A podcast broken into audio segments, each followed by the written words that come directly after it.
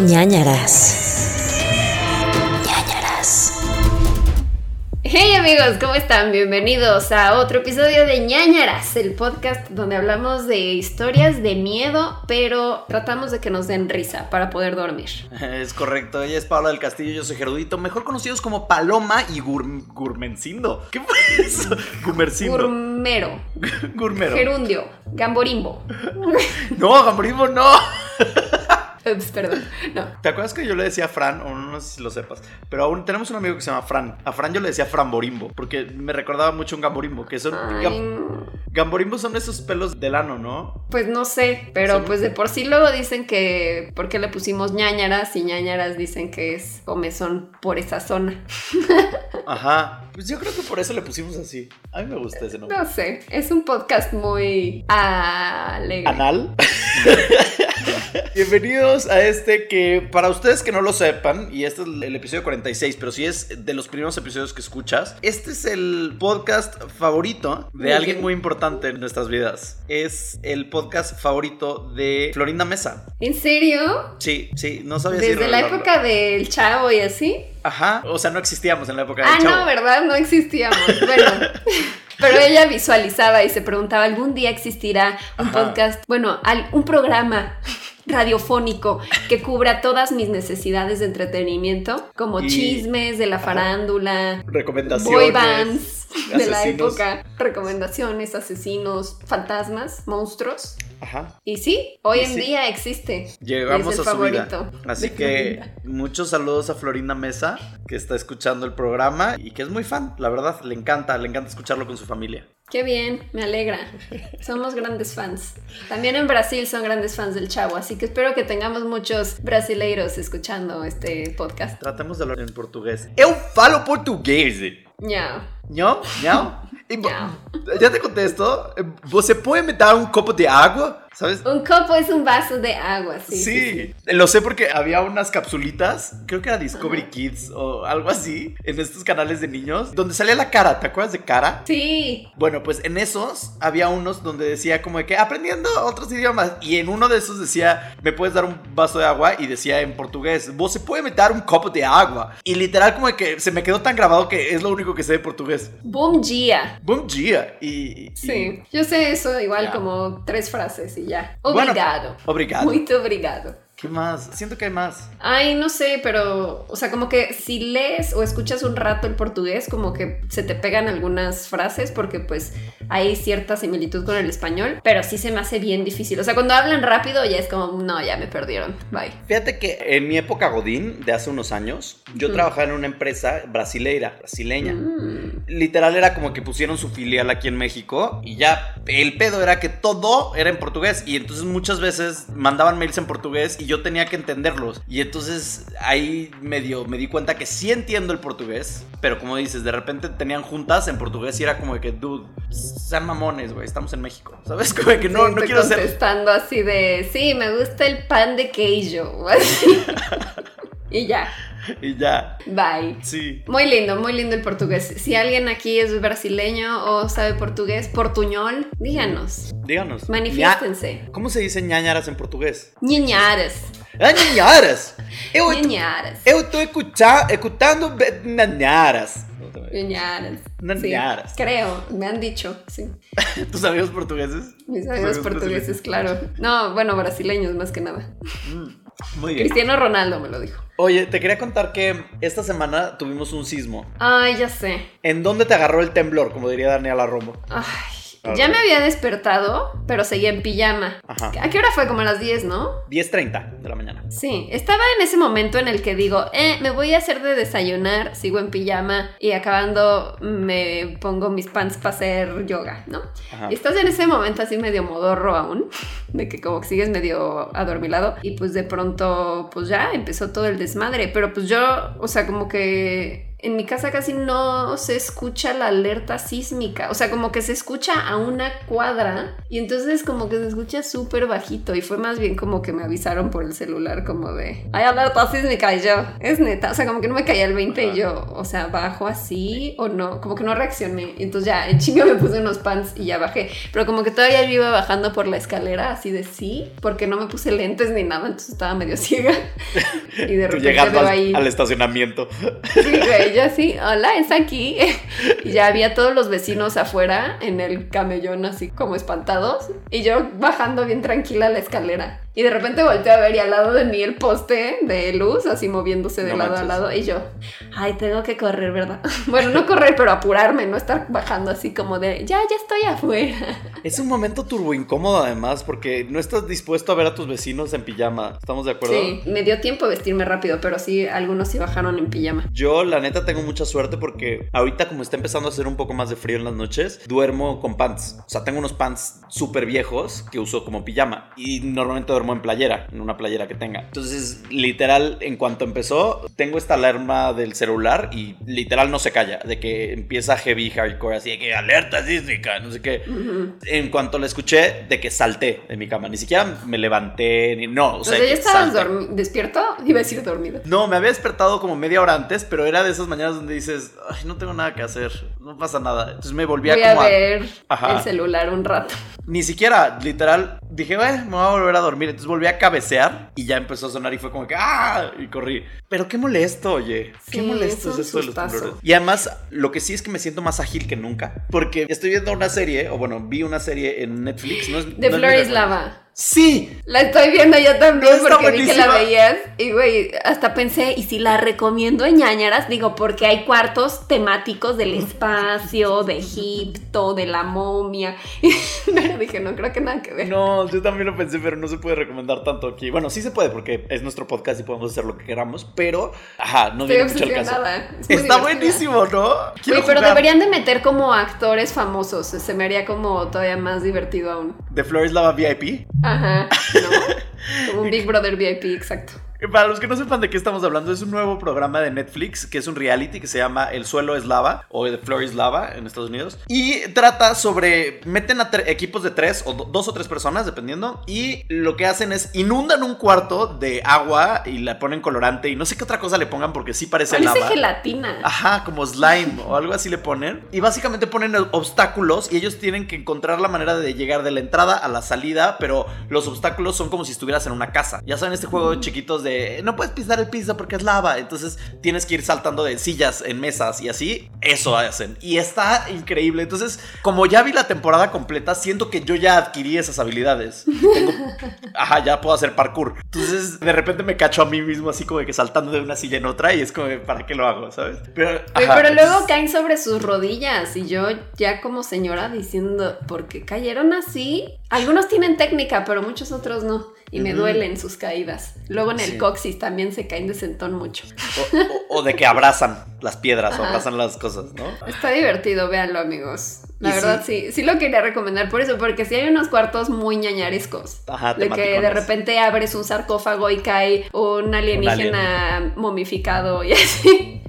Está muy divertido. Sí, eh, entonces nada más les voy a encargar una cosa, ñañers. Si se enteran de que hay audiciones para El Piso es Lava o como se llame, versión México, nos avisan y Pau y yo vamos. ¿Quieres ser mi equipo de Flores Lava? Sí, sí, sí. Por Ganaremos favor. muchísimo. Encontramos Sí, a alguien más. Y es como Andrés. un escape room. Sí. Literal, pero con esta prueba de habilidad más extrema. Porque si hay cosas de si jalas una cuerda, se abre otra parte que facilita que puedas pasar a la salida. Entonces, Sí, sí, tiene tiene que ver también con- como Ajá. maña. Le podemos decir a Andrés Navi que está mamey. Sí. Chance mínimo, si tú y yo perdemos, él sabemos que lo logra. Sí. Con ese cuerpo de. Superman. Lo impulsamos, nos sacrificamos por él y que él gane por nuestro equipo. Hacemos cadena humana para que pase encima de nosotros. Me parece bien. Ay, me encanta. ¿Quieres platicar de algo más? ¿Tienes algo más que Ay, yo, este o sea, güey, toda la semana he dormido medio mal. O sea, aparte del susto del sismo el martes, que pues sí, todavía en la noche estaba así de, hoy se vuelve a temblar. O sea, como que sí me da miedito en la noche. Pero, güey, el domingo, este domingo que pasó fue cuando fue el Día del Padre. Entonces, la noche del domingo al lunes, como que unos vecinos de mi edificio les valió y hicieron su reunión Día del Padre. Y pues, o sea, realmente no escuché como gran fiesta ni nada. Pero de repente yo ya estaba súper dormida y güey, así, tres y media de la mañana, escucho un grito así, como alguien peleándose Ajá. así mamón y como que un golpe súper fuerte. Y yo, o sea, güey, estoy dormidísima y de repente escucho eso y lo primero que pensé es, no mames, se metieron y alguien disparó una pistola. O sea, yo ya juraba que estaban disparándole al policía de la entrada o algo así, güey. Me espanté horrible y salí así saltando de, "Ah, ¿qué pasó? Y ya, y como que me asomé ahí sin que me vieran por la ventana y, o sea, salió un güey ahí pedísimo, así de, Jimena, pásame mi cartera. Y yo así, güey, ¿qué pedo? Son las tres y media de la mañana, es domingo, era Día del Padre, no era Y como encierro. festejemos, ajá, festejemos un partido de fútbol. O sea, güey, era el Día del Padre, no te tienes que ahogar hasta las 3 en domingo. Pero ¿Y qué- el punto es que como que puse, pues ya luego le pregunté al policía y me dijo que pues sí, habían hecho como su comida del Día del Padre y se empedaron y se pelearon. O sea, este ni siquiera era uno que vivía en el edificio, era una visita. Entonces Oh, se empedó y estaba gritando ahí como loco. Pero güey, yo me metí un sustazo y ya todavía como que ya no podía dormir. Y en lo que me dormía como que veía como que por la ventana como flashazos. Y yo ya así, no, ya, o sea, güey, ya estoy loca. O ya llegaron los marcianos por mí. O sea, porque ubicas cuando van a caer truenos, pero como Sí. que se ve como, El como rayo. se ilumina el cielo así un segundo. Pero pasaba cada rato y me asomaba por la ventana y no se veía nada. Y no estaba lloviendo ni sonaba el trueno, nada más como que se veía esa luz. Y yo, ¿qué pedo con esto? Y no me podía dormir. Ya de repente caí dormida. Y luego fue lo de la tormenta esa que como a las cinco y media de la mañana sonó un megatrueno. Que Ajá. todo el mundo decía en Twitter como, ¿qué pedo con Thor? Está peleando con Tlaloc.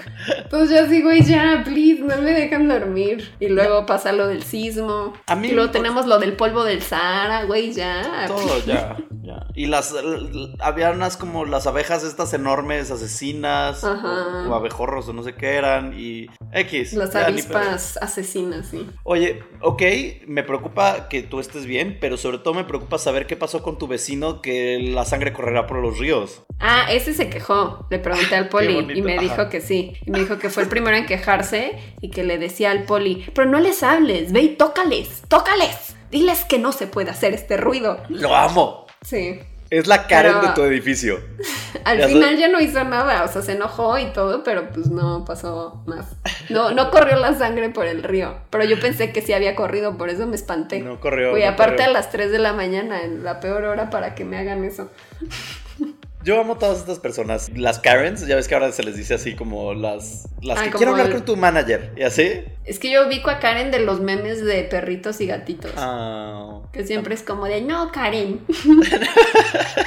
Pues yo te tengo una noticia. Creo que hay un caso de COVID en mi edificio. Ay, no, güey, no. Ah, sí. No lo digas así como emocionado. No, es que no sé. Por eso, por eso lo estoy diciendo en bajito, para que no me escuchen los vecinos. Güey, ¿y cómo sa- O sea, ya no bajes por el elevador. El elevador es de los lugares más que más te puede contagiar. Pues sí, voy a bajar por las escaleras ahora. Pero, ajá, estuvo interesante. No sé, cuando tenga más información les contaré. Espero que nadie muera, espero que no me contagies, pero no sé qué va a pasar. No, güey, cuídate, eso sí me da miedo. De eso no puedo bromear, eso sí me da miedo. Ni pedo. ¿Qué tal que se vuelve como rec? Todo empezó con un contagiado en un edificio. Pero no cuentan con mi astucia de que tengo mi habilidad de Floris Lava. O sea que Ok. no se dan Te cuenta. puedes defender de la lava, pero no del COVID.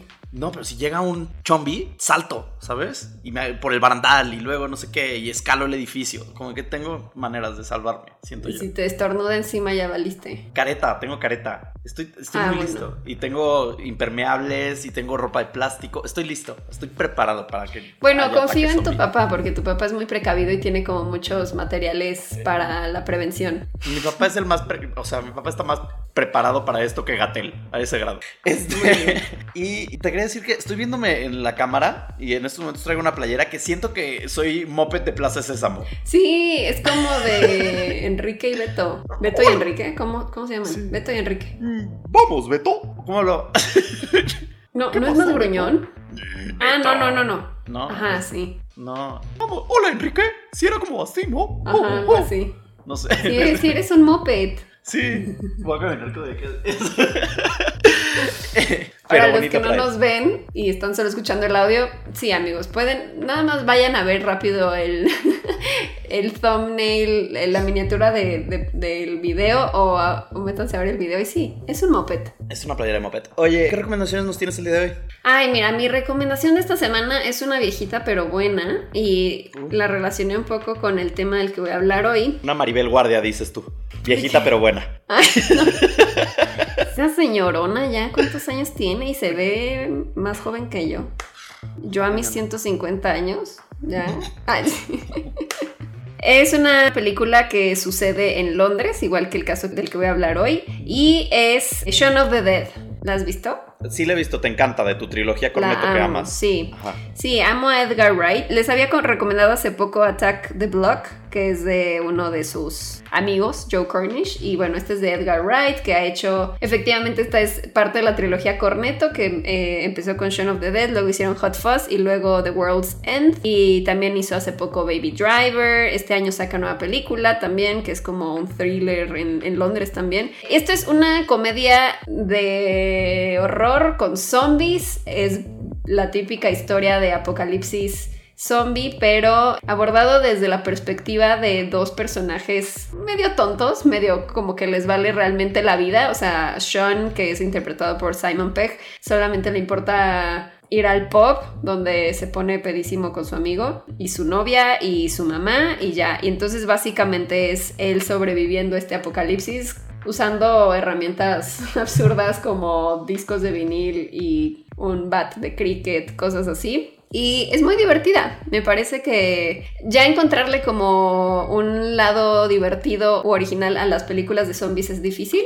Como que ya hemos visto casi todo. Y esta para ser realmente no... O sea, pues ya es, sí es reciente. Es del año que 2004. Siento que todavía le encontró como un lado interesante. Entonces, sí, me parece una gran película. Y justo la semana pasada que recomendaba The Last of Us, que también es otra historia, que bueno, en ese caso es un videojuego, pero pues que también le encuentran este lado diferente a las historias de infectados. Y pues este es The Shaun, The Shaun of the Dead. No, of the Shaun of the Dead. Me gusta mucho esa película, me da risa y me gusta que como dices es un acercamiento distinto a lo que estamos Sí. acostumbrados. Entonces eh, me hace feliz. Y además la edición, la edición de Edgar Wright en todas sus películas es como súper rápida, entonces toda la película es como muy ágil, como que te explican todo, eh, nada más como en ponerte rápido algunas escenas, entonces se me hace muy, muy entretenida. Muy bien, yo quiero recomendarte una película y traje en estos momentos traigo ayuda visual. Ujú. Esta película se llama Red Eye Ok, o creo que se llama Vuelo Nocturno en español, no lo sé. Es creo una que sí. Es una película del 2005 de Ujú. Wes Craven, que Wes Craven, el maestro del suspenso.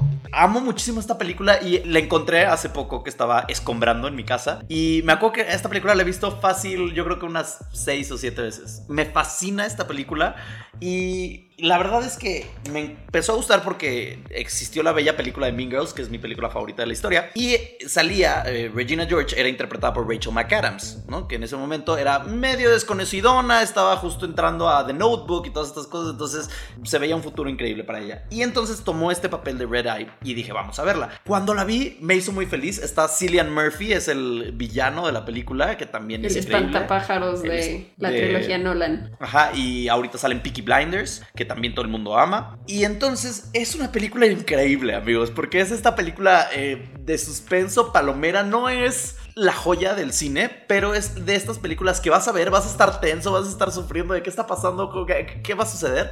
Trata de, y quiero leer sinopsis porque de nuevo ya saben que spoileo todo, entonces Dice la sinopsis de este modo, la voy a leer de aquí. El miedo toma vuelo a 30.000 pies de altura en este suspenso de acción. Estoy tratando de traducir al momento, entonces si la cago en algo, discúlpenme. Un vuelo nocturno a Miami rápidamente se convierte en una batalla para la sobrevivencia cuando Lisa se da cuenta que su compañero de asiento la quiere utilizar para como parte de un plan para asesinar a una persona.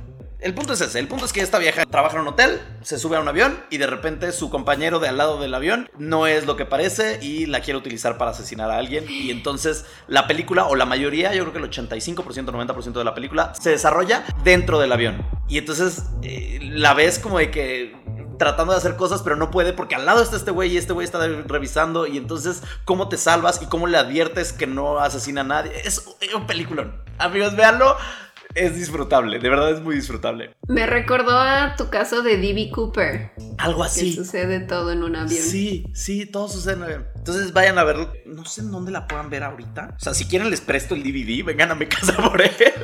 Eh, pero debe de estar en algún lugar como Netflix. A ver, vamos a buscar rápidamente. Creo que está en Prime Video. Ok. Sí, creo que está en La voy a ver porque yo nunca la he visto.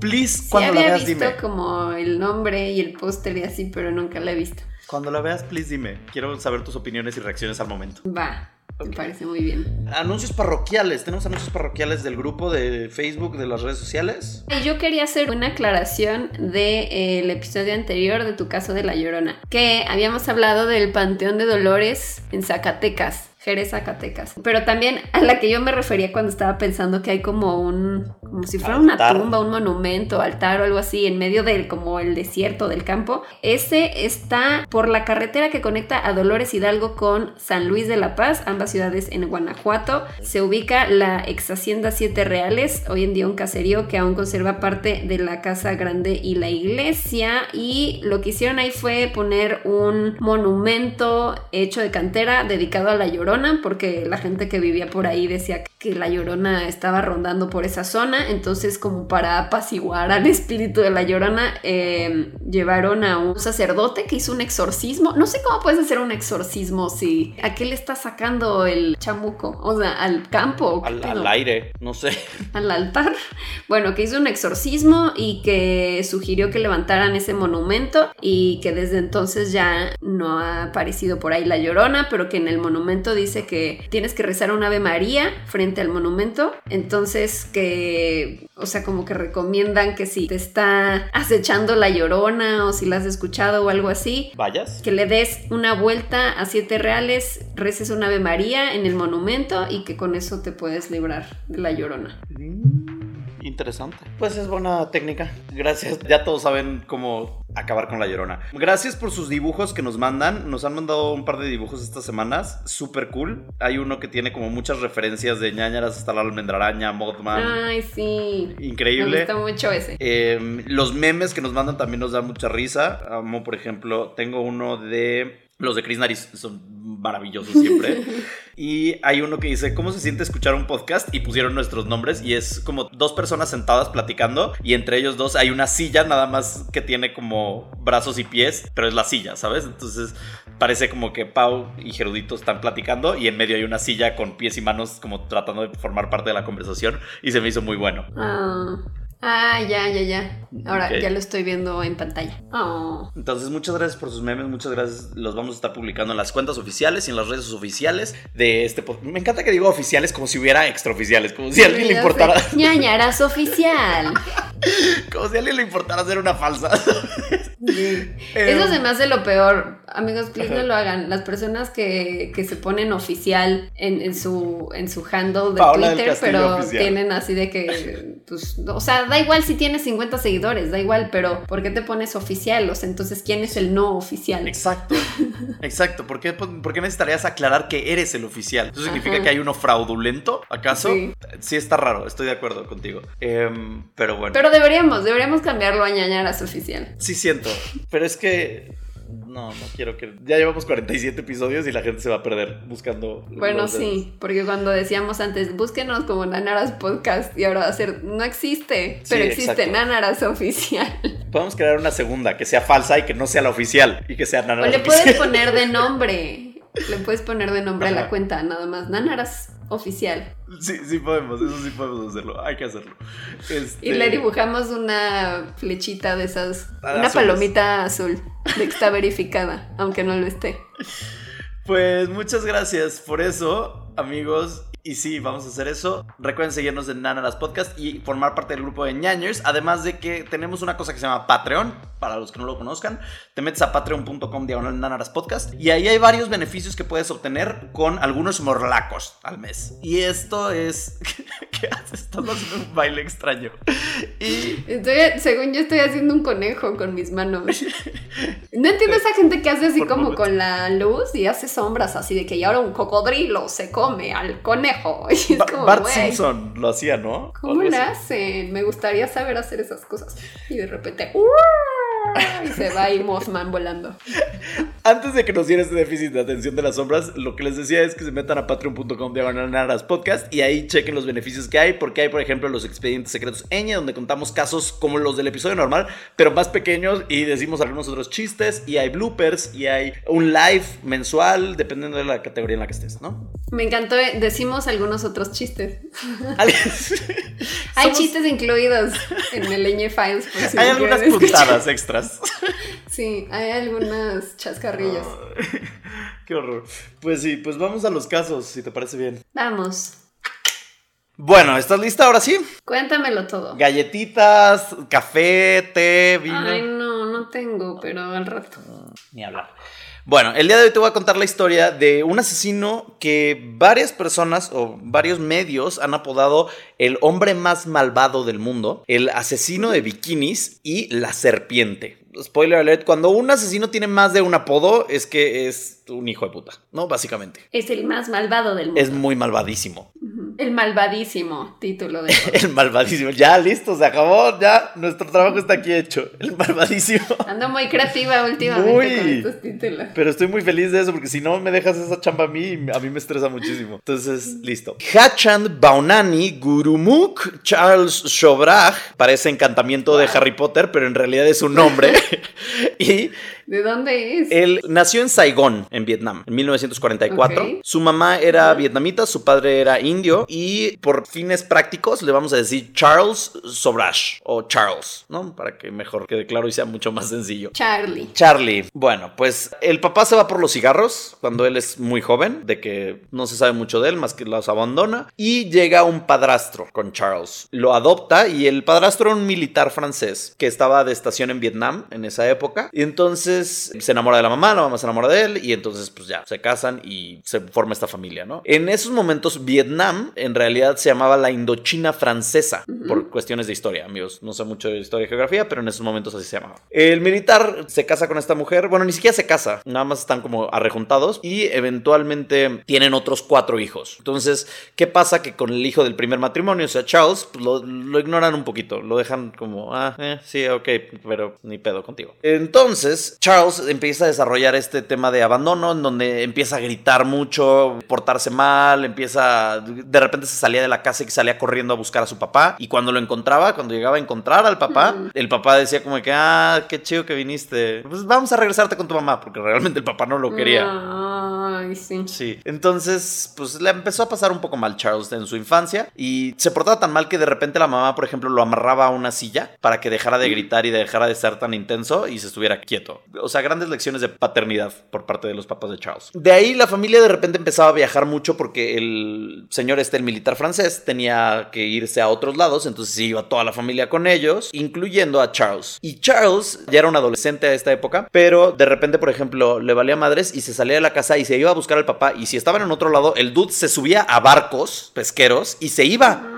O sea, de que valiéndole madres. Estoy sintiendo mucha empatía con el pobre. O sea, estaba desesperadamente queriendo que su papá regresara y lo quisiera. Y cuando llegaba con su papá, su papá era de que, ah, qué bueno que volviste a visitar, pero vamos a regresarte con tu mamá. ¿Ya sabes? Entonces, sí, no fue una infancia y adolescencia fácil para Charles. De ahí, el papá, por ejemplo, le decía, porque la mamá le decía, pues, pues, ¿por qué no se queda contigo y así? Y el papá decía, es que, o sea, yo no quiero tenerlo porque además, cuando lo veo, veo una maldad y una oscuridad muy fuerte y me da miedo. Ay, no, eso ya era bullshit del papá. O sea, desde que. Ay, no, me da miedo el niño. La neta, yo no quiero estar con él. Así, ¿no? pues no sé, pero eso decía el papá. O sea, si ahí el niño no estaba haciendo nada. El niño en la escuela era un genio. Tenía una.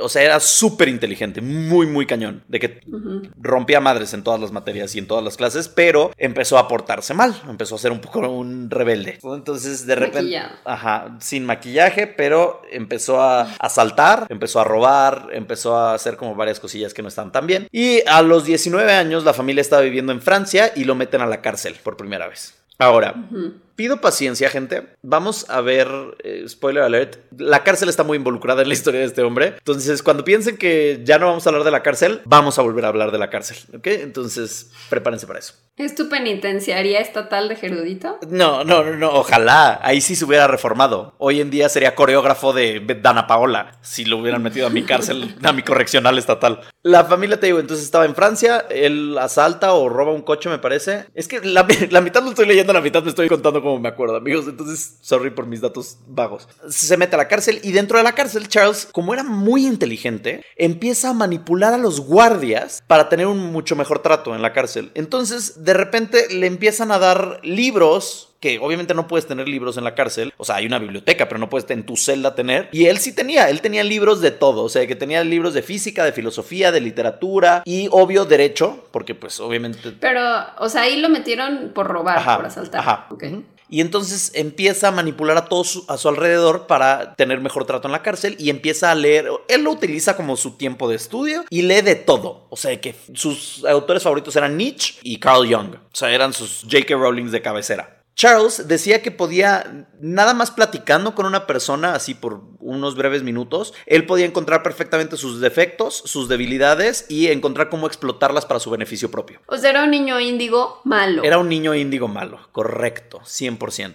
Conoce ahí, dentro de la cárcel, a Félix Descogne, que era un voluntario de la prisión, era un, un joven, un jovenzuelo, rico, tenía mucho dinero, y pues este hombre lo engatusa, ¿no? No hay un tema de amorío, pero a mí me late que sí hubo ahí unos que veres románticos, Pues sí. sexuales. Están chavos, con la hormona alborotada, están solos, encerrados. No sé qué haya... No, él, A ver qué pasa. él era voluntario, él no estaba encerrado. Ah, bueno. Entonces él era voluntario, pero justo dentro de su voluntariez, lo que hace es que Charles lo convence para que lo ayude a salir de la cárcel. Entonces este hombre con todos los recursos que tenía, Félix, lo ayuda a salir de la cárcel. Y literal lo saca de la cárcel. Entonces ya que sale de la cárcel, Charles se va a vivir con Félix a su casa, donde conoce a un buen de personajes súper ricos y con mucho dinero y muy acomodados en Francia y en París. Entre estas personas que conoce, Charles empieza a crear estafas para robarle a estas personas y pues eventualmente se da cuenta Félix y no le parece tanto, pero en esa época también conoce a una mujer que se llama Chantal Compagnon, que se me hace un gran nombre, la verdad. Chantal Compagnon. Chantal Compagnon. Y Chantal Compagnon era una bella joven también de París, a la cual Charles le propone matrimonio.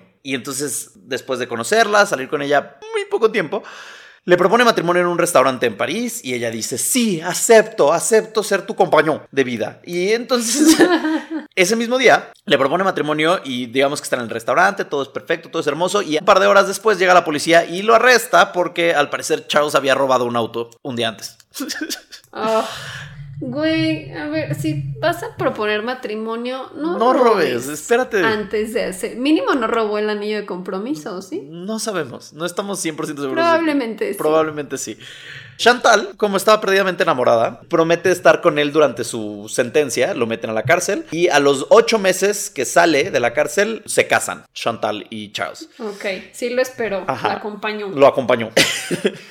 Un psicólogo de la prisión dijo, Charles es extremadamente inteligente, está muy atormentado, tiene una oscuridad fuerte, igual que lo que dijo el papá, explota al 100%, o sea, no explota más o menos a algunas personas, explota al 100% todas las personas que lo rodean, es un cazafortunas interesado en la fama y el poder, y se cree un don Juan, además de ser un brillante actor y mentiroso y ser muy impulsivo y agresivo, lo cual lo convierte en una persona peligrosa. En otras palabras, hashtag Chantal date cuenta. O sea, ¿qué pedo, Chantal? Sí, o sea, amiga, qué pedo. Esperando ahí, pero ya hubiera, con lo que decíamos, estoquea a tu futuro esposo. ¿Qué, qué hace? ¿Qué no hace? ¿Qué? O sea, si es muy inteligente o es raro, ¿qué, qué, qué? ¿Qué onda? Y es, no me acuerdo cuál era la frase que utilizamos en un episodio anterior, pero es como más vale, más vale bueno investigado que asesino por conocer, o una cosa así, ¿no? Ajá. 100%. Exacto. Pues Chantal no se dio cuenta, amigos, y se embarazó de Charles, Charles, que, que siguió robando, así que se fueron de París a Asia. En el camino, a, O sea, regresaron a Vietnam. Primero empezaron a ir por distintos lugares de Asia. En el camino, Charles lo que hacía era robarle a turistas, que lo que hacía era se los topaba y traficaba drogas, traficaba joyas y usaba documentos falsos hasta llegar a Mumbai, India, donde nace su hija. ¿Qué año era esto? Estamos en 1970 y... No me acuerdo, pero era como el 72, 71-72. Ok. Nace su hija, se llama Usha, la hija de Charles y Chantal. Ushala. Ushala. Y además de dar a luz a Usha, también da luz a su nuevo negocio, que es un negocio de crimen organizado y robo de autos. Ya empieza a crear su red criminal ahí. ¿Ustedes creen? Bueno, pues... Y la esposa así de, ay, que es un hombre de negocio. No, la esposa ya empezaba a meterse al pedo. La esposa ya empezaba a darle duro al negocio de... O sea, le ayudaba ya a cierto punto. El negocio socio. El pues, negocio. que- Ahora, si ustedes creen que esto lo hacía por proveerle a su familia y bla y darle una mejor vida, no. Este hombre lo hacía porque tenía una adicción a sus noches de cartas y apuestas, tenía una adicción al juego, entonces se gastaba todo el dinero ahí. También de repente lo metían a la cárcel, o sea, él de repente iba a la cárcel, salía de la cárcel, iba de la cárcel, salía de la cárcel porque como utilizaba documentos falsos e identidades falsas y eran los 70, no se daban cuenta que era la misma persona y además eran países Ah, sí. distintos. Ahora se llama Champollion. Sí. Ahora se llama Jean-Claude. O sea, Eh, hacía esto en donde engatusaba a turistas, les daba drogas y les robaba los pasaportes. Entonces, con eso asumía nuevas identidades, así conseguía los pasaportes y sus identidades. Entonces metían en la cárcel a John Smith, no a Charles Sobrash. De repente, por ejemplo, cuando lo metían en la cárcel, el hombre era tan bueno. O sea, hay gente que lo admira un poco porque era tan inteligente y tan bueno manipulando que desde la cárcel lograba que sus contactos en la parte de afuera robaban joyas y se las daban a Chantal y a su hija Usha. Entonces, de repente un día despertaba Chantal y en su puerta estaba un paquete, lo abría y eran joyas. Entonces, con eso las vendía y podía darle de comer y tener donde vivir y todo esto. Entonces, sí proveía a su esposa e hijos. y desde la cárcel. Desde la cárcel. Es, es inteligente este hombre. En 1973, Charles estaba en la cárcel cuando finge estar muy enfermo y con la ayuda de Chantal escapa de la cárcel. sale de la cárcel y lo cachan y lo vuelven a meter a la cárcel. Pasa unos meses en la cárcel y sale bajo fianza. Sale, gracias, creo que el- su papá le da dinero, entonces puede salir de la cárcel. Y escapan de ahí a Afganistán. En Afganistán, una vez más termina en la cárcel de Afganistán y vuelve a escapar, esta vez usando una cuchara, hace un hoyo en la pared, como película de Hollywood. Y De Shawshank Redemption. de Shawshank Redemption, ese hombre lo logró y salió así. Y de ahí huye a Irán. O sea, nota que él Es un trotamundo. Es Alan por el mundo, güey. es el Alan por el mundo de las cárceles. El Alan por las cárceles. ¿Sabes? O sea, de que él visita. Nosotros, cuando vas a un país nuevo, visitas como los monumentos históricos. Él visita las prisiones, al parecer. Em, llegan a Irán y ahí ya fue cuando Chantal dice, se da cuenta, finalmente, y dice, suficiente, ya estoy harto de esta, harta de este mundo. Entonces se regresa a París y jura no volver a ver a Charles. Ay, pues sí, te tardaste, amiga, en darte cuenta. Demasiado. Charles entonces está solito y dice, "Mm, ya me aburrí, ¿a quién le hablo? Entonces le habla a uno de sus ex medio hermanos, o bueno, no ex, sus medios hermanos, que se llama André. Entonces André y Charles pasan los siguientes dos años huyendo de la ley, yendo a varios países, visitando el mundo, y comienza André también a ayudarle en sus crímenes y hacer todas estas como actividades ilegales, eh, sobre todo en Turquía y en Grecia. Eventualmente los cachan en Atenas, en Grecia, y los meten a la cárcel para que visite la prisión de Grecia, que no había, no había visitado. Obviamente. Güey, es que pienso en Monopoly. De cuando, de no, tu turno, te, te aguantas porque te tocó en la cárcel este turno. Como turista mundial, porque además había países, ¿no? sí. Mi siguiente turno, ahí voy por. Entonces los cachan en, en Atenas y entonces le dice a André, André, ¿sabes qué? Yo creo que lo que tenemos que hacer es que tú te hagas pasar por mí y yo me hago pasar por un turista. Y entonces así cuando a mí me dejan ir y eventualmente te van a decir a ti de que, ay, que no eres Charles. Y vas a decir, no, la verdad es que soy André. Y entonces te van a dejar salir porque pues no eres Charles. Y así ya los dos nos escapamos. Pues sí. Suena, Pues no. suena, suena bien, pero no sucede así. Básicamente atrapan a André.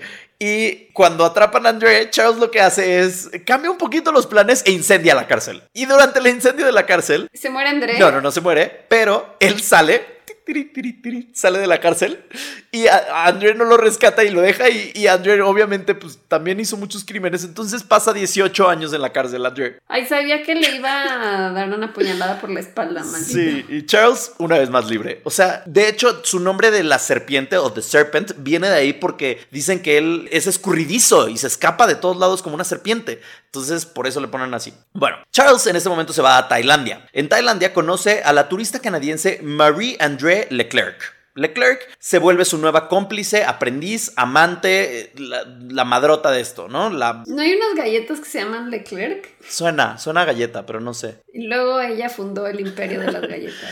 Leclerc. Pues esta vieja se vuelve Doña Serpiente, ¿no? De que literal su número dos. Charles, ¿qué hacía Charles? Lo que hace él era generar mucha confianza con sus víctimas. Porque lo que hacía era, por ejemplo, le robaba el pasaporte a unas personas y luego llegaba con unos policías medio parados y entonces los policías estaban como que buscando los pasaportes y tratando de investigar a todos y les decía como, yo les ayudo, les echo la mano a buscar estos pasaportes con todo gusto. Y de repente, pues obviamente los tenía, entonces aparecían y era como, ya los encontré. Entonces los policías eran como que, wow, es súper bueno, le confío muchísimo en él. Y entonces poco a poco los iba metiendo a su red de crimen. Y entonces empezó a generar como toda su pirámide, su Herbalife de criminales. Por ejemplo, a otras personas lo que hacía era, les daba una droga, envenenaba a turistas y entonces les decía como de que, ay, Sí, es que sabes qué pasa, como estás aquí, la comida aquí de repente tiene muchos gérmenes, entonces por eso estás enfermo, pero no te preocupes, yo te voy a curar, vente a mi casa. Y entonces iban a casa de este hombre, de Charles, y Charles poco a poco los curaba, que en realidad no los estaba curando porque él los envenenó en el... ¿Estaba drogando? No, él los envenenaba para después mágicamente curarlos. Y entonces ¿Qué? la gente decía como que, ay, es súper buena onda. Y entonces les decía como que, ah, bueno, oye, yo tengo este negocio, es de crimen, pero pues si quieres entrarle, éntrale. Lo adoraban y era súper carismático. Entonces decían, sí, super voy con Charles. Pues crea estas como clanes o sectas. Eso es como el slogan. Superboy con Charles. Bueno, en una de estas conoce a Ajay Chowdhury, que era un delincuente indio, y lo vuelve su segundo al mando, ¿no? O sea, tiene a la Anne-Marie. canadiense y ahora el de India. Ajá, pero Anne-Marie ya era más como se encarga de casa, ella sí era como su esposa y Ajay era como el segundo al mando criminal. Que Ajay me recuerda al taxista indio de Deadpool. Deadpool. Sí, porque era también como su amiguito, su segundo- Dopinder. Ajá, como Dopinder. Bueno, pues Ajay y Charles se vuelven super compadres. En 1975 tienen a varios reclutos ya en su red criminal, a varias personas viviendo en esta casa que tenía Charles del crimen. Y de repente empiezan varios de sus integrantes de esta red criminal empiezan a aparecer muertos. Ya empezamos con el tema del asesinato, amigos. Charles decía que, ay, no, es que se murieron por una sobredosis de droga, pero después los detectives que empiezan a investigar estas muertes y estos casos se dan cuenta que estas personas querían delatar a Charles o querían ser, ya sabes, chismosos con que él era un criminal, entonces pues los mataba. Su primera víctima se llamó Teresa, Teresa, y la encontraron ahogada en una alberca usando un bikini de flores. Y primero pensaron que había sido un accidente, que se había ahogado en esta alberca, pero después se dieron cuenta que efectivamente había sido asesinada. La segunda víctima que tuvo fue un judío que encontraron incinerado en una playa cercana donde se estaba quedando Charles y donde tenía su casa. Luego encontraron una pareja de estudiantes holandeses que conocieron a Charles y ambos se enfermaron de la nada. Ya sabemos que fue Charles. Y mágicamente él los curó, ¿no? Entonces en lo que se estaban curando, pues ahí los tenía. Y mientras los estaba cuidando, llegó la novia del judío incinerado de la playa con Charles a la casa y le empezó a mentar la madre y le dijo, ¿qué, qué le hiciste? ¿Por qué apareció muerto? ¿Qué pasó? No sé qué, como que buscando respuestas. Y entonces Charles se apanica y le dice como que todo bien, mañana ven, no sé qué. Y como estaba panicado, no supo qué hacer. Entonces drogó a los holandeses que tenía en el otro cuarto. Ay, no. Los aventó a la playa y los prendió en fuego, vivos. Pero todos estaban en traje de baño o por qué le decían el asesino de los bikinis. Y ahorita te cuento de por qué le dicen así. Usaba bikini. No, no es cierto. bueno, pues a los siguientes días de que aparecen estos dos estudiantes holandeses muertos, misteriosamente también aparece muerta la exnovia del judío incinerado. Y aparece en una alberca ahogada usando un bikini de flores. Entonces, por estas dos muertes, Igual que la otra Ajá. del bikini de Sí. Flore. ¿Era el mismo bikini o qué pedo? eran muy similares. No era el mismo bikini, pero eran muy similares. Entonces, por Es esto. como cuando sale un nuevo vestido en Zara y Sí. te lo compras y luego te das cuenta que hay otras tres usando lo mismo. Sí, y- o una traía el de Sara y la otra traía el de Bershka, pero era también bikinis floreados. Sí. Eran los 70, era lo más común un bikini de flores. Y mi playera es setentera ahora que lo pienso, entonces siento que estoy ad hoc. Sí. Entonces, por estos dos asesinatos. Y la mía es de flores. ¿Ves? Ay, ya. Sí, estamos conectados, como siempre. Por estos dos asesinatos es que le llaman el asesino de los bikinis. En realidad, o sea, matar a un perro no te hace Se matar perros. apresuraron. Sí. Sí, o sea, se apresuraron a nombrarlo así. Ajá. Que no. Pensé que todas las que asesinaba eran en una playa o algo así. No, nada más fueron dos que mató con bikinis de flores y por eso es el asesino del bikini, pero no, realmente no era tanto. Bueno, pasan semanas de este año y el 18 de diciembre Charles y Ajay huyen a India con los pasaportes de los estudiantes holandeses que habían incinerado y entonces se dan cuenta la policía y dicen, ah, espérate, ¿qué hacen allá si están muertos aquí? Entonces van a investigar y tres días después están en India y matan a Laurent y Connie, que son dos turistas estadounidenses y de nuevo también les quitan los pasaportes y los usan para regresar a Tailandia. Pero no será que entonces el que quería asesinar y, empezó con todo esto fue Ajay. Porque antes Charles no hacía eso, nada más. Ahora, no, Sí, era truculento, pero no asesinaba. no sabemos. Eso es lo que sabemos. Pero no sabemos si haya otras muertes previas que no hayan sido declaradas y no son parte del canon fundamental de la historia de Charles. Tal vez. Pero Charles eventualmente, spoiler alert, de El canon, güey, ni que fuera un cómic. La historia de origen de Charles. Spoiler alert, Charles eventualmente confiesa que los asesinó. Entonces, Ah, ok, ok. sí sabemos que fue él. Usa estos pasaportes para regresar a Tailandia y ahí varios de los del clan de Charles que vivían en la casa se dan cuenta que algo está pasando raro cuando empiezan a aparecer muertas algunas personas y ellos huyen y no saben qué está pasando. Entonces, dejan de tomar los medicamentos que les está dando Charles y mágicamente se curan, ¿no? Dándose cuenta que Charles los está envenenando. Entonces, ¿Has visto la película del hilo fantasma? no, Es que me, me recordó algo de ahí. Mm. Chance luego la recomiendo. Ok. Pues bueno, huyen mientras Charles y Ajay están en India, huyen y una de ellas, por ejemplo, hasta va a la embajada británica y les dice, dudes, este güey está matando gente, este güey está haciendo esta red de corrupción, de crímenes, etc. ¿Qué pedo? Y los británicos dicen, ah, tú eres una pinche hipiosa, bye. Y no la pelan por ser hipiosa. Entonces, huyen todos. Un día regresa Charles a la casa y se da cuenta que está vacía y es como, fuck, pues ni pedo, voy a tener que empezar desde cero. Sin su clan, Charles se va a Calcuta, en India, donde mata a otro estudiante solo para poder usar su pasaporte. O sea, en realidad los mataba por usar su identidad. Que luego pienso como que, güey, dude, róbame el pasaporte. Róbaselo Ajá. ya. ¿Qué necesidad de matarme? Los medios de comunicación ahí ya se empiezan a dar cuenta de la noticia de Charles, entonces ya lo empiezan a reportar, ya empiezan a hablar mucho de él. Y decían los psicólogos que Charles mataba no por gusto ni por necesidad, sino porque él creía que era un superhumano que estaba por encima de los códigos morales o sociales del mundo y de las leyes. Ay. ¿Eso pensaba en su cabeza? ¿Qué te digo? Un detective holandés, que es como el bueno de esta historia, empieza a buscar e investigar todo sobre Charles. Habla con la policía tailandesa y le dicen, güey, a ver, tailandeses, vayan al departamento de este güey y busquen, porque ahí van a encontrar pasaportes, van a encontrar todo, estoy seguro de ello. La policía tailandesa va y llegan y encuentran a Charles y encuentran pasaportes y encuentran todas las pruebas que necesitan, pero nadie sabe qué pasa, que lo dejan libre. Ah, Esto es, lo que dicen es que por eso Charles le gustaba estar en Tailandia, en Vietnam, en varios como países donde la corrupción es fuerte. O sea, si hubiera estado cerca de México seguro venía para acá. Porque él lo que hacía era le daba un chingo de lana a los policías y entonces ya lo dejaban libre. O la otra teoría es que el gobierno de Tailandia decía no queremos que se entere la gente que hay un güey que mata turistas porque el turismo se nos va a caer, entonces lo vamos a dejar bajo de la mesa. ok. Eh, el punto es que Charles logra escapar una vez más de la ley, se va a Malasia con Ajay y con Mary André, su... Güey, neta, estoy impresionada que se fue como por 30 países. O sea, de que las millas de ese güey han, han de ser una mamada, tenía Centurión Express Sí. ese hombre. Este, No sé si estaba muy barato volar en esas épocas o qué, pero yo ahora me voy a... Decir Argentina, pero está muy lejos. Mm. Sí, güey, o sea, de que India, Malasia, Vietnam, Sí. Grecia, ok. Iba por todo el mundo. Llega a Malasia con Charles y, y además en cada lugar al que iba él organizaba su red de crimen. O sea, era súper vivo haciendo estos negocios. Em, pasa algo triste. Ven un día que Ajay fue a robar unas joyas y se las fue a entregar a Charles y al día siguiente desapareció AJ. Nunca volvimos a saber de AJ y hasta la fecha no han encontrado ni el cadáver ni nada, ni se sabe qué pasó con AJ. ¿Y no lo mató Charles? Lo que dicen es que probablemente Charles lo asesinó y no saben qué hizo con el cuerpo. Pues a lo mejor y le estaba viendo la cara y le dio menos joyas de las que eran y lo Pues mató, sí, pero era su compadre, era su dopinder. Pues sí, pero ¿cómo confías en un mafioso? Un malvadísimo. Un malvadísimísimo. Charles y Marie André entonces se asentaron en Bombay,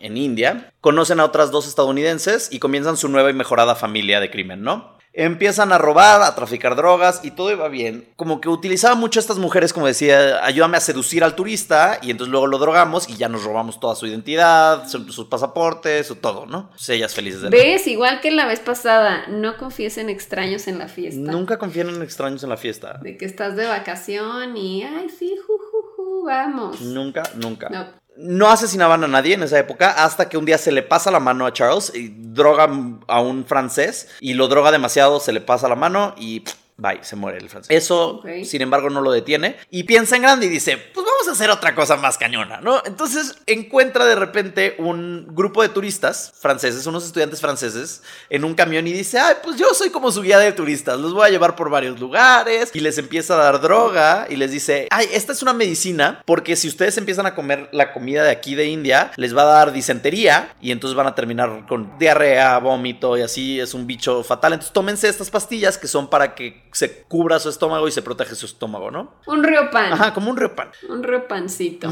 Y O entonces... como las abuelas así de que una cucharada de aceite de oliva. Ajá, estos eran como 18 personas. Imagínate La cantidad de río pan Ajá. que se necesita. ¿Y cómo drogar a 18 personas, no?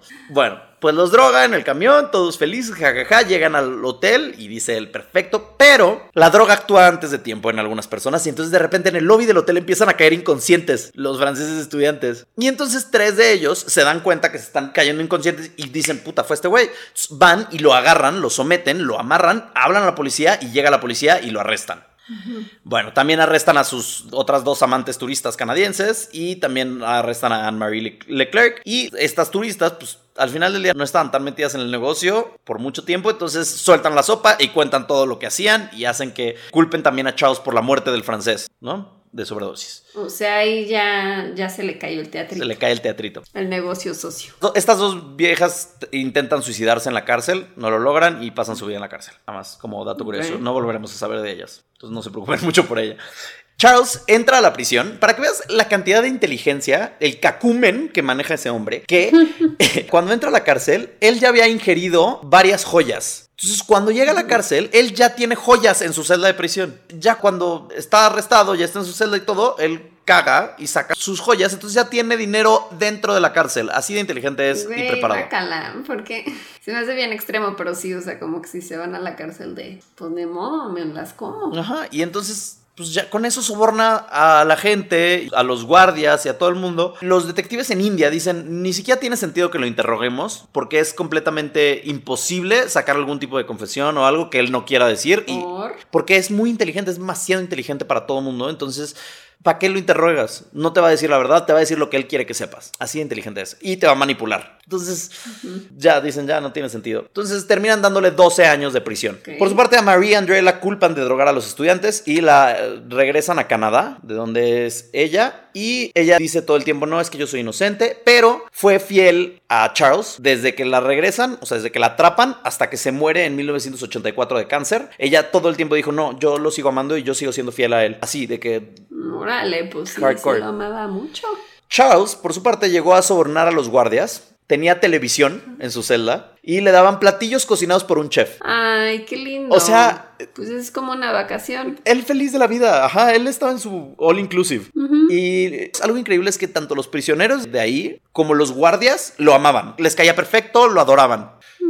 Empezó a dar entrevistas. Era muy popular. Era el más popular de la vida. Empezó a dar entrevistas pagadas a medios de televisión y de comunicación. Y entonces, con ese dinero podía sobornar guardias. Eso se me hace una mamada cuando les pagan por una entrevista o por dar su historia para hacer un libro, cosas así, está mal eso. Ajá. A veces sí lo restringen y dicen, no, no puedes recibir regalías. Exacto. Pero muchas otras veces no. Pues en ese caso no, no, y le iba también que las mujeres alrededor de varios países estaban perdidamente enamoradas de él. Entonces, Ay, no, las mujeres, ajá, le mandaban cartas a Charles diciéndole, Charles, te amo, yo haría lo que sea por ti, si necesitas que haga algún crimen, lo haré por ti, y les mandaban dinero. O sea, no entiendo. Pero porque estaba guapo o porque... Pues no estaba tan guapo, pero era muy seductor.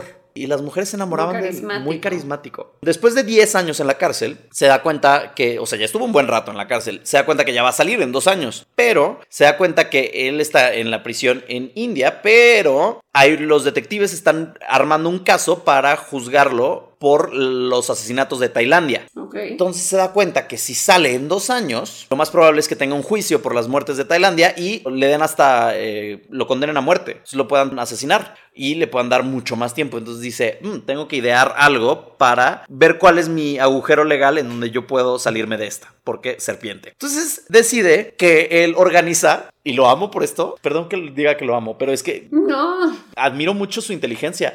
Dice, voy a hacer mi aniversario, de, mi décimo aniversario de estar en la cárcel. Entonces hace una... Ay, no. Ajá, hace una, Una fiesta. Fiesta, fiesta en la cárcel, fiesta en la prisión, todos están invitados. Entonces van los prisioneros, van los guardias, va todo el mundo.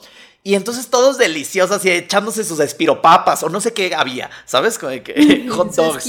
Ajá, ajá, como kermés. Y entonces lo que hace es que utiliza 820 pastillas para dormir y las muele en la comida. Y entonces duerme a toda la prisión, prisioneros y guardias incluidos. Wow. Ya que están todos jetones, algunos con rifle en mano, dormidos, llega, agarra las llaves, abre la reja y se va, caminando, casual de la vida, así, por sus No huevos. Lo- o sea, O sea, también qué tontos tienen que estar los guardias como para así vamos todos.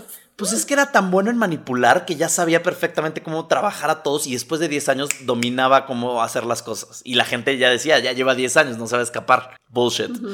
Bueno, días después lo encuentran en una isla cercana de ahí y pues lo atrapan y lo arrestan. Y él no pone resistencia ni nada, entonces le extienden 10 años la sentencia por haberse escapado de la cárcel. Y todo el mundo de que qué raro, o sea, ¿por qué? O sea, nada más quería hacer eso para que le extendieran la sentencia en India. Exacto, y cuando le extienden la sentencia, se dan cuenta que cuando saliera, la próxima vez que saliera, o sea, 10 años después, ya no lo van a poder juzgar en Tailandia porque existe este estatuto de limitaciones o restricción por los crímenes que había tenido en Tailandia y, y como ya habían pasado 20 años, ya no había testigos, ya no había evidencias, ya no había nada de esos crímenes, entonces ya no lo podían juzgar por eso.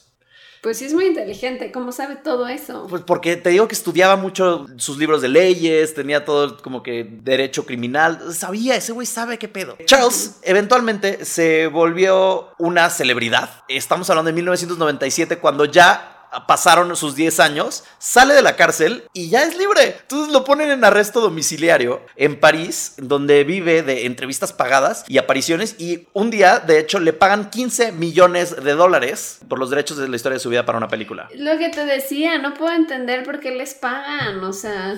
Pues bueno, entonces él vive feliz de la vida siendo millonario en París. Salió de la cárcel en el 97 feliz de la vida. Y con tanta fama, sin embargo, el pedo fue que Charles no se puede quedar quieto. Entonces se escapa un día a India. Nadie sabe a qué fue a India, nadie sabe por qué, pero lo encuentra en un casino. Y un periodista lo ve y dice, no manches, ¿qué hace Charles aquí? Le habla a la policía, lo arrestan y como él tenía que quedarse en, en París porque era su arresto domiciliario, pues le dan cadena perpetua y lo vuelven a meter a la cárcel. No, güey, ya tenías todo. Es la serpiente, pero ¿tú crees que eso lo detiene? No. A ver.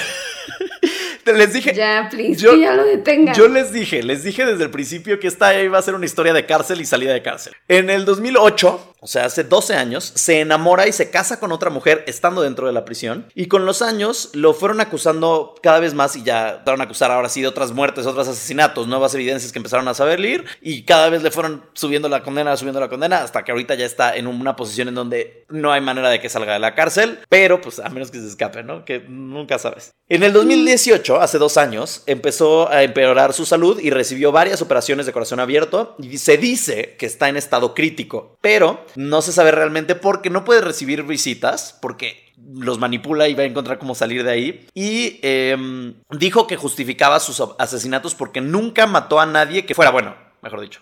Ay, ¿y tú qué eres? O sea, O sea, que él es Dios y él dice, este es bueno, este es malo. Y él dijo, no, es que yo cuando asesiné a alguien y cuando mataba a alguien eh, fue por mi negocio en realidad. O sea, era una decisión de negocios y como lo hice como cualquier general en el ejército lo haría, ¿sabes? Entonces esa es su justificación. Pero no eres un general y no estás en guerra. Eh, hay reportes de que Charles no es lo peor. O sea, hay personas que realmente abogan por Charles porque él ha hecho, dentro de estas estancias en la cárcel, ha hecho que corran a guardias abusivos y violentos con los prisioneros. Él habla con, manipula a la gente de manera de que los corre para que todo el mundo tenga una mejor vida en la cárcel. Eh, también da mucho dinero a fundaciones de niños eh, que están necesitados e indigentes. Y hasta a guardias de prisión que no les pagan lo suficiente, él les da dinero aparte. O sea, Ay, no, no, no me la compro. Él- Eso no lo hace para ganarse a la gente, obvio. Pro- probablemente, probablemente. Y la percepción del público. Todas sus visitas tienen que ser supervisadas, como te decía. Y, por ejemplo, ahorita que está enfermo y todas estas cosas, él no puede ir al hospital, no puede ir a la enfermería. Tiene que ir un doctor a su celda, supervisado por varias personas, y ahí operarlo o ahí hacerle lo que necesita, revisar, diagnóstico, etc. Porque si no, este güey es la serpiente y se les va a escapar. Sí. Entonces, eh, esa es la historia de él. En Cultura Pop han hecho Yo lo dos libros. llamaría el pulpo, pensando en el pulpo de Dory. ¿Por qué? Escurre y se va. Sí. Se escapa. Ese es escurridizo. En Cultura Pop han hecho dos libros acerca de él, una película de Bollywood y un episodio de Law and Order. Y por último, Netflix y la BBC anunciaron que este año, este 2020, saldrá una miniserie de ocho episodios basados en su vida llamada The Serpent. Así que en unos meses seguramente la vamos a estar recomendando por acá. Y va a ser interesante, ya que saben la historia, ver qué onda con la miniserie. Sí, sentía que ya había escuchado algo, o sea, no sabía de su historia, no sabía nada de él, pero creo que había leído de eso, o sea, de una serie de Netflix. Justo te iba a preguntar. ¿Y cuándo sale esa? No han anunciado fecha, hasta ayer que lo revisé, no han anunciado fecha, pero sí dijeron, sí ya hay un, no un trailer, pero hay imágenes, entonces ya dicen que este año, 2020, sale 2020 seguro. Ok, pues la veremos. Sí. Muy interesante este señor escurridizo. El malvado, malvadísimo. O sea, no, bueno, no. Te voy a decir, no sé si me cae tan mal. No, sí, porque era asesino. Sí, sí me cae O sea, asesinó a más de 12 personas en total, sabidas. Sí, no, bye. Pero no nada más eso, o sea, es malvado también, no nada más por sus asesinatos, sino, o sea, incineró a una pareja viva. Entonces desde ahí ya estamos Sí, mal. no. Pero también hizo tanto robo de autos, tráfico de drogas, tráfico de joyas, red de crimen. O sea, este dude hizo todo lo que podías hacer mal. Es un criminal en mayúsculas y un manipulador. Sí, nada más no torturó a nadie. ¿No? Entonces, Pero aún así, nos cae mal. exacto. Listo. Bueno, tú dices que lo amas. No lo amo, pero es que sí, sí admiro mucho su inteligencia y su manera de haber salido de la cárcel tantas veces. ¿Cómo se te ocurren esas cosas? Mis respetos para eso. Pe- Pues para eso hay que leer. Exacto. Hay que pedir muchos libros por si nos meten a la De cárcel. Armando Hoyos. Yo por eso. Exacto. Yo por hay eso. que leer otra cosa que no sea Armando Hoyos. O cómics. Exacto. Muy bien. Pues bueno, va- Pues vamos al siguiente caso. vamos.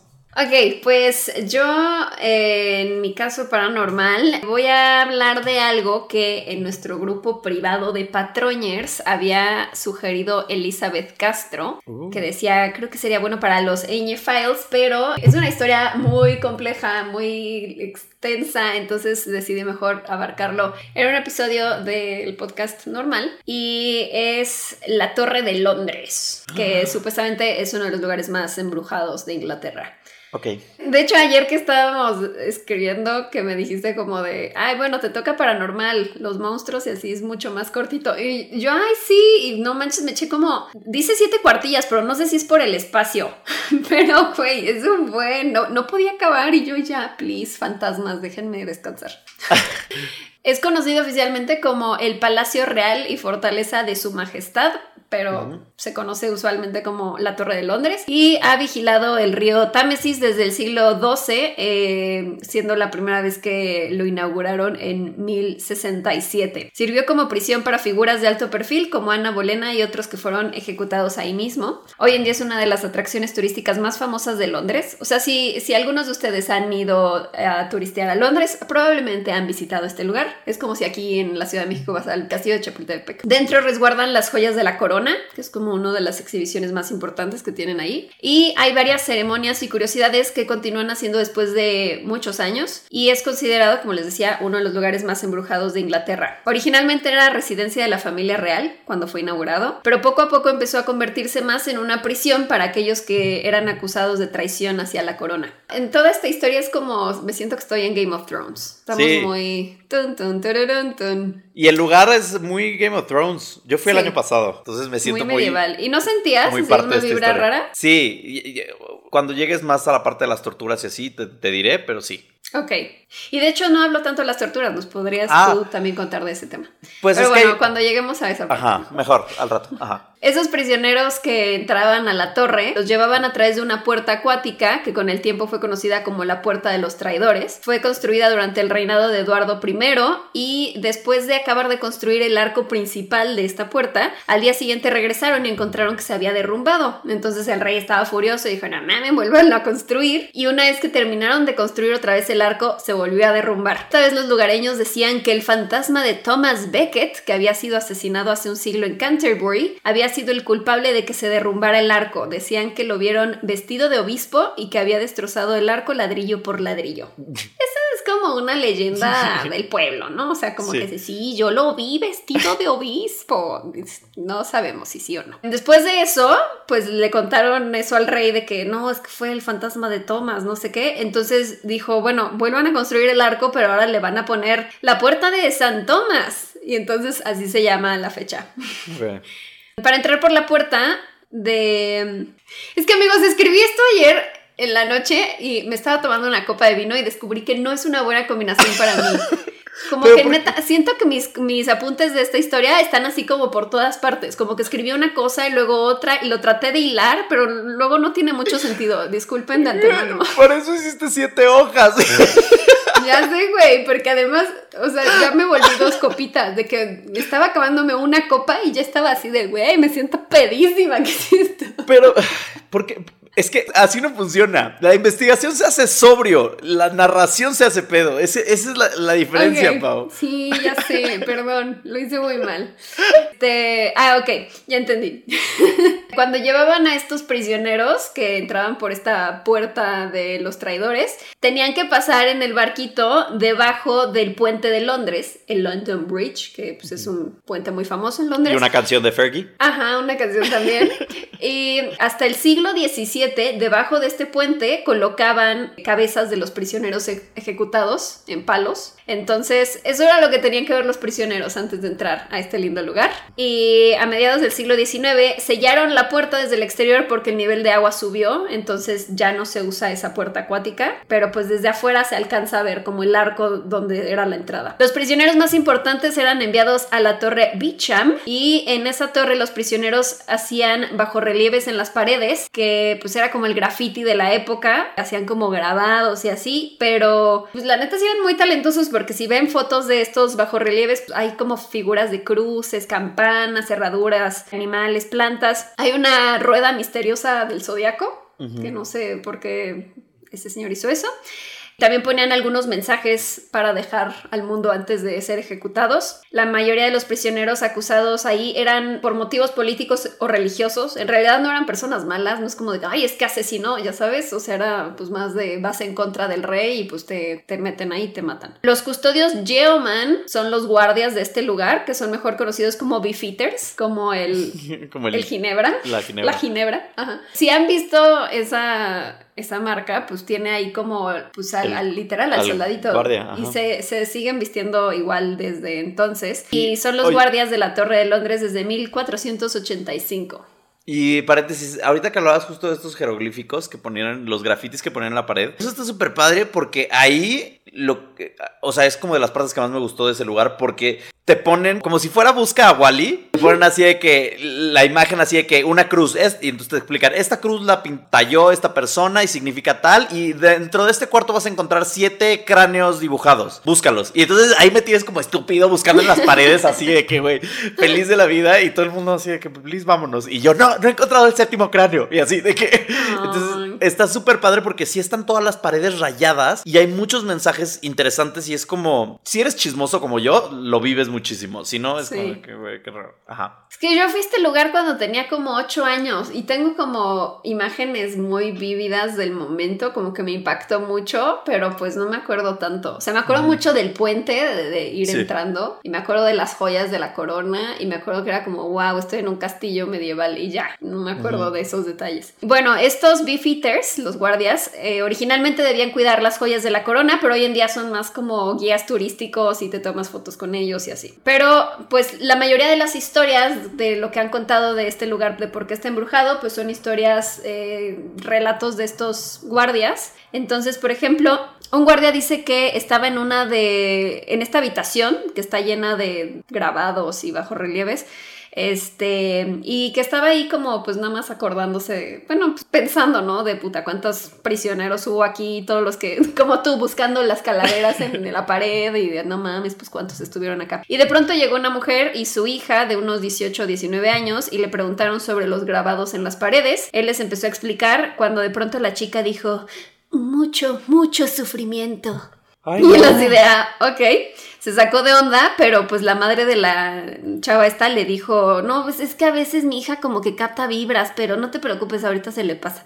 Este, entonces ya le siguió enseñando el cuarto y que a la vueltecita había un altar donde habían más estos grabados y de pronto la chica volvió a decir, mucho, mucho sufrimiento. Y el güey así de, güey, ya, para. Entonces como que quiso como confortarla, consolarla y le dijo como de, ay, pero no te preocupes, ya, ya se fueron todos. Ajá. Ya sabes, ya, ya se murieron. Y de pronto ella le dijo, él no. ¡Ay, no! Que puso su mano detrás de ella como si estuviera agarrando el hombro de alguien más Ajá. y que luego señaló hacia un grabado que decía Thomas Talbot, 1498. ¡Ah! Entonces Tommy estaba ahí al lado viendo. Y El Talbot. Él no se fue, él está aquí. En los años 80, un guardia en su turno de vigilancia en la torre Byworth estaba leyendo el periódico y de pronto junto a la chimenea el guardia notó que había dos hombres con apariencia medieval que estaban fumando pipas. Ok. Mientras los veía uno de los hombres volteó y se le quedó viendo e inmediatamente los dos hombres se, se esfumaron y en las palabras de ese guardia dijo, no estoy seguro de si estaba viendo yo el pasado o si el pasado estaba viendo el futuro. Eso está súper cool. Sí. Creepy. Durante el reinado de Eduardo IV, este rey tuvo dos hijos, Eduardo V y Ricardo, duque de York. Pero cuando Eduardo IV se murió, en 1483, su hermano Ricardo III, a la Game of Thrones, dijo, no, ni madres, yo quiero el trono, no se lo va a quedar el Eduardo V, hijo, su sobrino, ¿no? Entonces encerró a estos dos niños en la Torre Blanca y no volvieron a ver a estos dos niños nunca más, nunca supieron qué les pasó. Mientras estaban haciendo renovaciones en 1674, fueron encontrados los esqueletos de dos niños pequeños debajo de una escalera y se cree que los cuerpos de los príncipes pues eran esos esqueletos que encontraron y desde entonces las escaleras recibieron el nombre de dos príncipes. Se llama la escalera de dos príncipes. El joven Eduardo V y su hermano Richard son algunos de los fantasmas más conocidos del lugar. Se han reportado varias veces que hay dos niños vestidos con túnicas blancas que van agarrados de la mano y van caminando por los pasillos de la torre. E incluso niños pequeños que aún no saben nada de la historia del lugar han dicho que ven a dos niños con ropa chistosa. Qué bonito. O sea, qué, qué feo. Pero qué bonitos fantasmas. Esos sí no dan miedo. Pobrecitos. Alrededor de 400 personas murieron en los mil años de historia de este lugar. Los prisioneros eran usualmente colgados, pero los nobles eran decapitados porque era considerada una muerte más rápida y menos dolorosa, a menos de que la espada o el hacha que usaran no estuviera bien afilada o que el ejecutor no estuviera muy experimentado, porque pues si te iba bien, pues de un solo golpe te cortaban la cabeza, pero algunos tenían que dar varios golpes. Entonces, No. no estaba tan padre tampoco ser decapitado.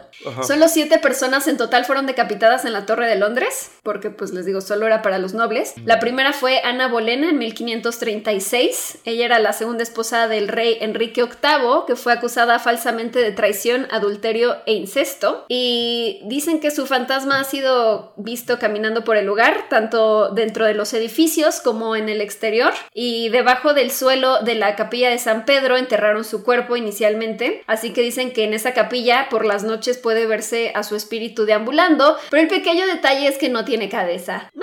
Casual, o sea, que tú ves nada más ¿por el cuerpo, la cabeza, Sí, ¿no? o sea, ya si te vas a quedar atrapado ahí, mínimo que estés con tu cabeza, güey. ¿Por qué así de, ah, ya, ya me morí sin cabeza? Pues aquí voy a estar chocando contra la pared. Aquí mi pregunta es eso, ¿dónde está la cabeza? O sea, ¿dónde está el fantasma de la cabeza? En una fuente leí que, que trae la cabeza bajo el hombro, Ah. bajo el, en el brazo, ya sabes. Pero en otro, pues nada más dice que pues va sin cabeza y un torso caminando. Y tiene una fuentecita, creo, en el patio, como dedicada a ella, entonces Chansey nada más es como que la pone ahí. para, Para para descansar beber. su cabeza un rato. Sí. En 1864 un guardia vio al espíritu y trató de atravesarlo con su bayoneta, pero pues lo atravesó, literal, caminó a través del espíritu. Así que el guardia se desmayó del susto y lo iban a condenar por estar dormido durante su turno, pero los demás guardias lo apoyaron declarando que ellos también habían visto al espíritu en otras ocasiones. Güey, qué Oh. mala onda, de que ya te van a correr, te van a encarcelar y así, no, sí, sí, sí, sí te dijo la verdad. Además, ¿qué tan respuesta de hombre es eso? Veo algo, lo voy a apuñalar con mi bayoneta. Ah, con su bayoneta, güey. ¿Dónde Y hay otro, otro caso igual de otro con bayoneta que también quiso Mm. atravesar a un espíritu con la bayoneta. ¿Con bayoneta la bruja del videojuego? Sí, pensé en el videojuego, pero no, con su arma puntiaguda. En 1876 la reina Victoria, buen pedo, dijo, "No, este, no me gusta que los cuerpos estén enterrados debajo de la capilla de San Pedro, hay que exhumarlos, hay que darles una sepultura más apropiada, incluyendo el de Ana Bolena." Y poco después de esto, uno de los capitanes de guardia dijo que estaba en su turno de vigilancia nocturno cuando vio una luz dentro de la capilla. Se asomó por la ventana y dice que dentro vio una procesión de lords y damas y caballeros con armadura y en el centro estaba una mujer pequeña y bien vestida que identificó como Ana Bolena y poco después las luces se apagaron y todo desapareció. Eso cuentan, eso dicen. La segunda mujer o persona en general en ser ejecutada en la Torre de Londres fue Margaret Pole, condesa de Salisbury. Margaret fue condenada a muerte como católica durante el reinado protestante de Henry VIII. Bueno, Enrique VIII. Durante su camino a la torre iba gritando que el trato que le estaban dando era de una traidora y que ya no lo era. Y entonces ya se la estaban llevando como para donde le iban a ejecutar y de repente se zafó y se fue corriendo de regreso a su habitación como que no sé qué esperaba hacer, pero bueno, Para trató de escapar y el ejecutor la persiguió y para detenerla le dio un hachazo. Mm. Güey, ¿cuál el oralero de Nueva Orleans? Ay. Y no solo eso, pero pues dicen que tuvo que darle 11 hachazos para poder desprender su cabeza de su cuerpo. Ah, Muy doloroso. ¿Qué Eh, necesidad? O sea, de- ya. Pero qué necesidad. ¿Qué necesidad de que rueden cabezas? ¿Qué es esto? ¿Alicia en el País de las Maravillas? ¿Sabes? O sea, Lo bueno es que solo lo hicieron siete veces ahí. de todas maneras, son siete veces demasiadas. ¿Sabes? No es necesario hacerlo ni una. Estoy de acuerdo. Después de la muerte de Margaret Pole, fue considerada como una mártir y cada vez que es el aniversario de su muerte se dice que se escuchan sus gritos en la torre. También hay algunos que dicen que han visto la sombra del hacha del ejecutor sobre las paredes de la torre. Y de hecho, en una parte de la Torre de Londres tienen aún el hacha y el bloque de madera sobre el que cortaban las cabezas. ¿Tú viste eso? No me acuerdo. También iba con personas que no les interesaba mucho como de que la historia y a mí tampoco me interesa tanto la historia. Entonces mucho lo pasé como rápido de como de que, ay, qué padre, ay, mira, ay, que-", ya sabes. Nada más cuando, o sea, la única parte donde sí les dije como que, bueno, si quieren sigan adelante y yo me quedo aquí fue en la parte de las torturas, que es lo que te digo que eran como unos métodos de tortura, ya sabes, el típico que lo estira y esas cosas. Nos puedes Ahí- contar de eso ahorita, creo que es un buen momento. es que no me acuerdo mucho, pero tenían como varios instrumentos de tortura y, y a mí me encanta eso porque me sentía como en el, como viendo So, pero de hace añísimos. Y entonces había el típico ese de que los estiran, de que los agarran de brazos y pies y los van estirando, estirando, estirando con una como rueca. Y había, también estaba una guillotina y había como varias cosas y además me encantaba porque había, lo ponen en una parte de la Torre de Londres donde le ponen como luces espectrales. Entonces yo de que, ah, me va a dar miedo, pero no te asustan, lo cual está bonito.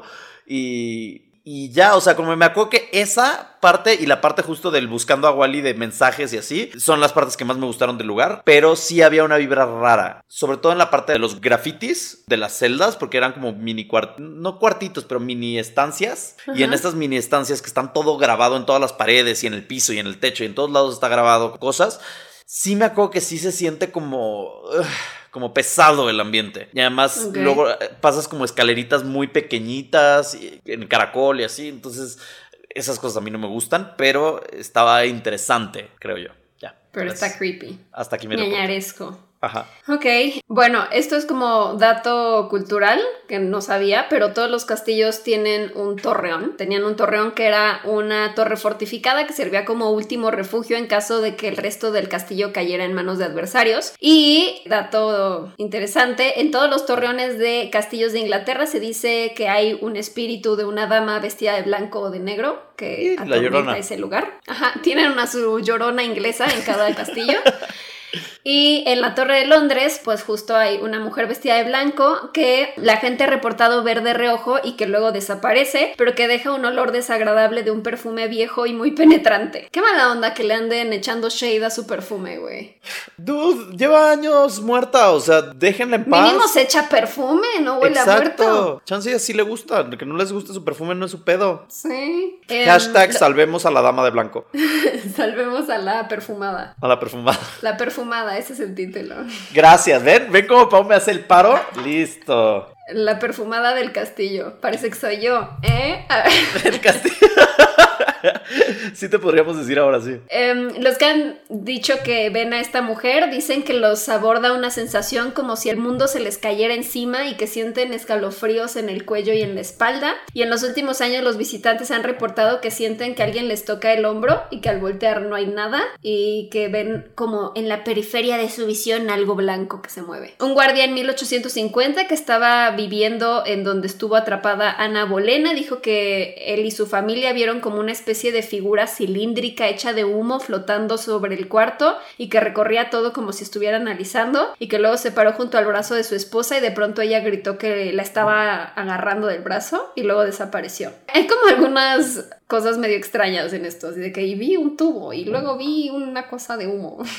Ahí les va otra historia rara, contexto de la historia. Durante la época de los Tudor, en la Torre de Londres tenían animales exóticos en cautiverio y lo convirtieron en una especie de zoológico Mm, para la sí. realeza. Entonces dicen que también los animales siguen como atormentando este lugar. Dicen que a veces se escuchan por las noches los rugidos de leones o que mm, han visto como a caballos galopando asustados por la noche. Wow. Y ahí va otra historia de otro guardia. Antes las joyas de la corona solían estar en la torre Martin y una noche uno de los guardias vio que entraba humo debajo de la puerta de la torre. Fue a investigar y dice que el humo hizo la forma de un oso.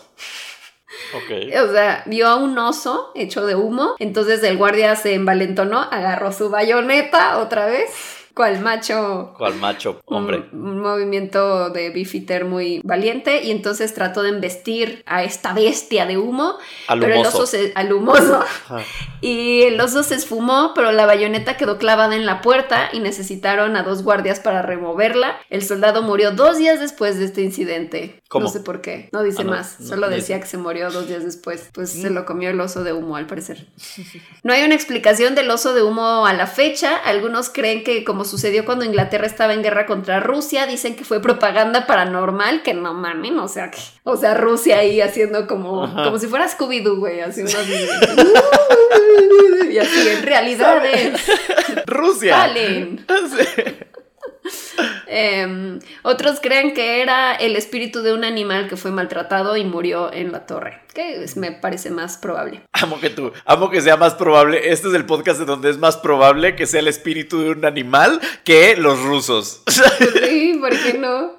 Eran los rusos que usaron tus datos en FaceApp y ahora quieren hacer un oso de humo para sacar información de la torre. 100%. Una de las exhibiciones más famosas es la armadura del rey Enrique VIII y se dice que está poseída por un fantasma maligno. Dicen de hecho que es como el fantasma más maligno de este lugar. Muchos guardias han reportado sensaciones extrañas, describen sentir preocupación y tener escalofríos en el cuerpo al entrar a algunos lugares donde se encuentra esta armadura. Algunos han reportado que al entrar al cuarto sienten como si los aplastaran vivos. Eso no está padre. Algunos dicen que sienten, son muy específicas estas descripciones, como si un demonio les cayera encima desde el techo y los apretara con sus brazos alrededor del pecho para sofocarlos. Ay. O sea, de sí que, güey, el niño del hombro así, pero en versión hardcore loco, en esteroides. Sí. el adolescente del hombro, Sí. del torso. Sí, ya se volvió adolescente. Otros han dicho que sienten como si un monstruo invisible los tratara de estrangular. Sienten que les aprieta en el cuello un par de manos y han salido corriendo del cuarto tratando de recuperar el aliento. Otro guardia dijo que un fantasma estaba usando una capa invisible. ¿Cómo? ¿Por qué usarías una capa invisible si ya eres un fantasma? Eres un fantasma, ya puedes pasar por paredes, o sea que... Güey, no es Harry Potter, o sea. Pero pues bueno, que sintió que lo atacó y que le amarraba la capa alrededor del cuello. El guardia salió corriendo, pero le quedaron marcas rojas en el cuello, como evidencia. Todas las historias son sobre esa sensación de sofocación o sentir que los están ahorcando y siempre suceden donde se encuentra la armadura de Enrique VIII, aunque la muevan de cuarto, siempre vuelven a reportar que sienten esto. ¿En el cuarto o en la armadura? O sea, cerca de la armadura o en el cuarto. En el cuarto donde esté la armadura. Ah, en el cuarto en donde pongan la armadura. Sí. Ok. Y bueno, en general, la Torre de Londres es un lugar lleno de supersticiones. En el siglo XVII, el rey Carlos II declaró que debían haber siempre dentro de esta torre seis cuervos negros para prevenir la caída de Inglaterra. Y entonces, a la fecha, tienen esta creencia. Algunos creen que esto va desde la mitología celta, donde el cuervo es símbolo de poder y le atribuyen ser un protector. Y pues a la fecha están estos cuervos en Sí. cautiverio, pero dicen que los cuidan mucho, que los alimentan muy bien. Si alguien tiene duda, les dan 170 gramos de carne cruda y galletitas chopeadas en sangre como premio. Sí, lo- sí, Em. los puedes ver, o sea, vas pasando por el este y ves jaulas con los cuervos. O sea, sí Ay, están ahí al- a la vista del público. Pobrecitos. Y otra tradición es que desde hace 700 años, todas las noches a las 10 de la noche, en punto, hacen algo llamado la ceremonia de las llaves. Y es básicamente que los guardias echan llave a la puerta de la torre Byward y gritan que la torre ha sido asegurada. Ok. Actualmente dentro de la torre siguen viviendo las familias de los Beefeaters, de los guardias, y tienen los guardias su propio club privado adentro de la torre. Es un pub llamado The Keys o las llaves. Ay, y padre. tiene 150 años y solo tienen acceso 37 personas a este club privado. Es el speakeasy de los Beefeaters. Quiero tener un club privado y que nada más asistan. No, Los geruditos. sí, no, pero luego pensé, no tengo 37 personas que asistirían a mi club privado. Sí, no, no, no. Y ya, esa es básicamente, en resumen, la historia de la Torre de Londres. Ay, qué padre. Me hubiera gustado saber esto antes de visitarla, ¿sabes? Porque ahora ya Sí. entiendo muchas cosas que no entendía en ese momento. Podrías estar buscando fantasmas. Sí, y sí los busqué, créeme que los busqué, o sea, lo primero que hice cuando, porque fuimos con una persona que trabajaba ahí y él nos platicaba de que, ay, sí, no sé qué, y la primera duda que yo tuve, siendo gerudito, fue, oye, ¿y hay fantasmas? Ajá. y me dijo, pues sí, sí, hay muchas leyendas y todo eso, pero no las he visto, entonces no sé. O sea, él trabajó ahí y nunca vio nada. Él trabaja todavía ahí Ah, ok. y dijo que él no ha visto nada, pero que se ha enterado de muchas historias. Entonces, Puedes eh, tener contacto con esta persona, le puedes escribir y pedir que haga una investigación ñañaresca. sí podía ser, lo voy a buscar, lo voy a buscar.